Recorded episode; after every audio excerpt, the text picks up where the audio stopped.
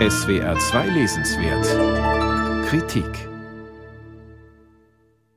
Theodor Lessing war einer der schillerndsten Intellektuellen im ersten Drittel des 20. Jahrhunderts und eines der ersten prominenten Opfer des NS-Terrors.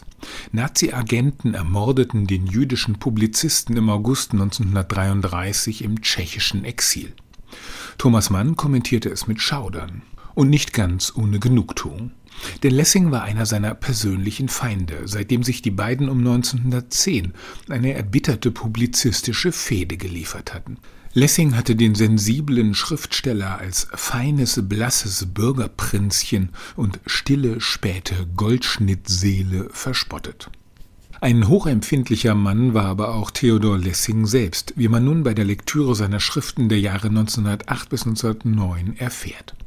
Was ihm zusetzt und zur Weißglut treibt, das ist der Lärm, welchen die Mitmenschen im Zuge von Arbeitsvorgängen, Freizeitbeschäftigungen und Kulturambitionen unaufhörlich hervorbringen. Lessing gründet einen Anti-Lärm-Verein und steht in brieflichem Kontakt mit zahlreichen Geräuschempfindlichen in aller Welt, die ihm Informationen über neue akustische Teufeleien zukommen lassen.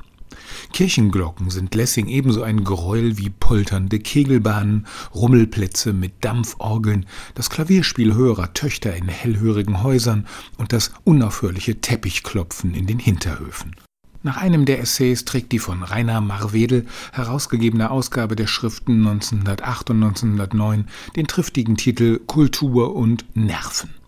Es war eine der produktivsten, umtriebigsten Phasen in Lessings Leben. Deshalb kommt der Band auf satte 900 Seiten. Dazu gibt es über 1000 Seiten Kommentar mit detaillierten Erläuterungen und Hintergründen. Viele der Texte wurden zuerst im Anti-Rüpel veröffentlicht. So der Name der Zeitschrift, deren Herausgeber und Hauptbeiträger Lessing selbst war. Am Anfang steht der programmatische Essay Der Lärm, eine Kampfschrift gegen die Geräusche unseres Lebens.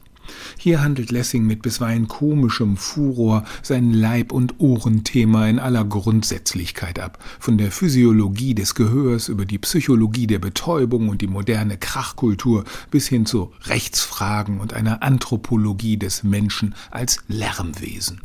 Denn was unterscheidet den Menschen von den Tieren? Er kommt schon schreiend auf die Welt und bleibt dieser Wesensart sein Leben lang treu. Der ganze Journalismus nichts als Geschrei die Zeitungen sozusagen öffentliches Teppichklopfen. Vor allem in den Städten herrsche das Faustrecht des Lärms. Lessing beschreibt, wie er im Verlangen nach Ruhe aufs Dorf flieht, aber dort sei gerade Schützenfest. Ein Karussell wird just vor meinem Fenster aufgebaut, erbittert er sich. Es kommen dazu krähende Hähne, Kesselschmiede, Kettenhunde sowie die Geräusche des Liebeslebens aller möglichen Geschöpfe. Auch die empfindlichen Genies früherer Epochen zieht Lessing als Kronzeugen heran, etwa den Mathematiker Charles Babbage, der Drehorgeln nicht ertragen konnte. So bot er an, den Bettlern ihre Instrumente großzügig abzukaufen. Das sprach sich herum und führte, wie Lessing schreibt, zu einer allgemeinen Auswanderung der Orgelmänner zu dem Revier, wo Babbage wohnte. Spaß macht die Lektüre nicht nur dank solcher Anekdoten, sondern vor allem, weil Lessing wie Karl Kraus eine klare, pointierte und witzige Sprache pflegt. Er war ein Tausendsasser, Philosoph, Dichter, Frühfeminist, ökologischer Warner, Volkshochschulgründer und Streiter für liberale, humane Werte, gehasst von Nationalisten und Antisemiten. Neben den Lärmschriften enthält dieser Band zudem Reflexionen über Kant und Darwin, Theaterkritiken, zahlreiche Gedichte, Reisebeschreibungen, pädagogische Plaudereien, ästhetische Betrachtungen sowie die Grundlegung einer Ethik.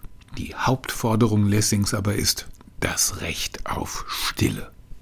Theodor Lessing Kultur und Nerven, kleine Schriften 1908 bis 1909. Herausgegeben und kommentiert von Rainer Marwedel, Waldstein Verlag, zwei Bände, 902 und 1018 Seiten, zusammen 98 Euro.